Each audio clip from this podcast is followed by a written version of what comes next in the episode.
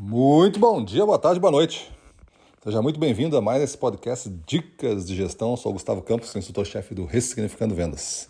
E chegamos na dica 210. Maravilha, né? Todas elas aí liberadas nos podcasts ou no nosso Telegram. Todas elas estão lá. E a dica de número 210 é resista bravamente contra as frustrações das vendas. Um vendedor pode ser muito bom em planejamento, isso vai ser muito útil para a carreira dele.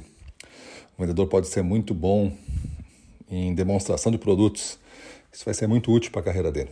Um vendedor pode ser muito bom em negociação, ter um bom raciocínio quantitativo, lógico, matemático, né? Isso vai ser muito bom para a carreira dele.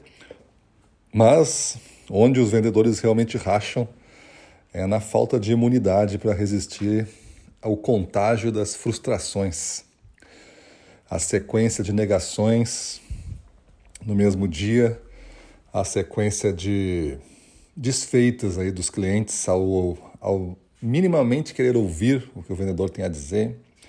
E isso vai quebrando aos pouquinhos até que, em determinado ponto do dia, faz uma rachadura. E a partir dali é só derrotas, né?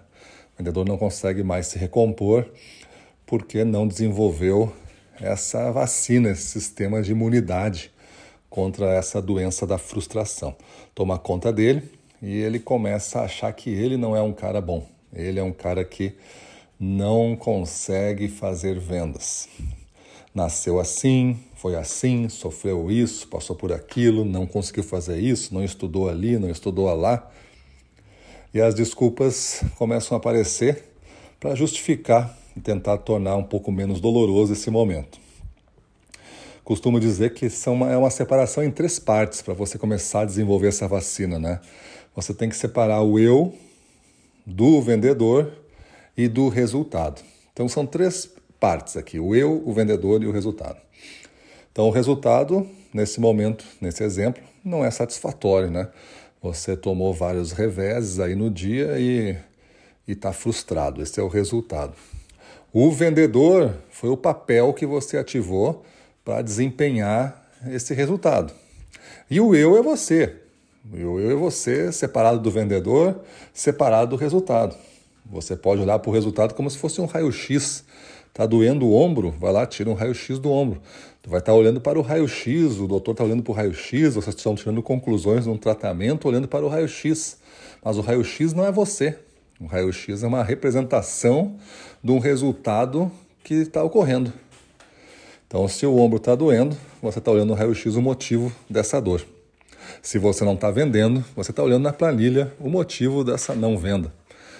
E você, vendedor, agora tem que desenvolver competências nesse papel, nessa habilidade, nesse, nesse uniforme de super-herói aí que você veste algumas horas por dia, ou grande parte do dia. E aí você vai ter que desenvolver esses poderes para conseguir um resultado novo. Mas o eu, o eu continua lá, íntegro, né? Você é diferente do seu de ser vendedor e você é diferente do seu resultado. Se você juntar tudo isso, não, eu sou um vendedor a todo momento e eu e o meu resultado me representa. Aí você vai sofrer mais e talvez não consiga fazer essa separação e se livrar desse entendimento da frustração. Essa rachadura pertence agora a você e não ao resultado. Maravilha? Parece um exercício simples de fazer, mas é um exercício de construção mental mesmo. Você mentaliza essas três partes e coloca a responsabilidade em cada uma delas.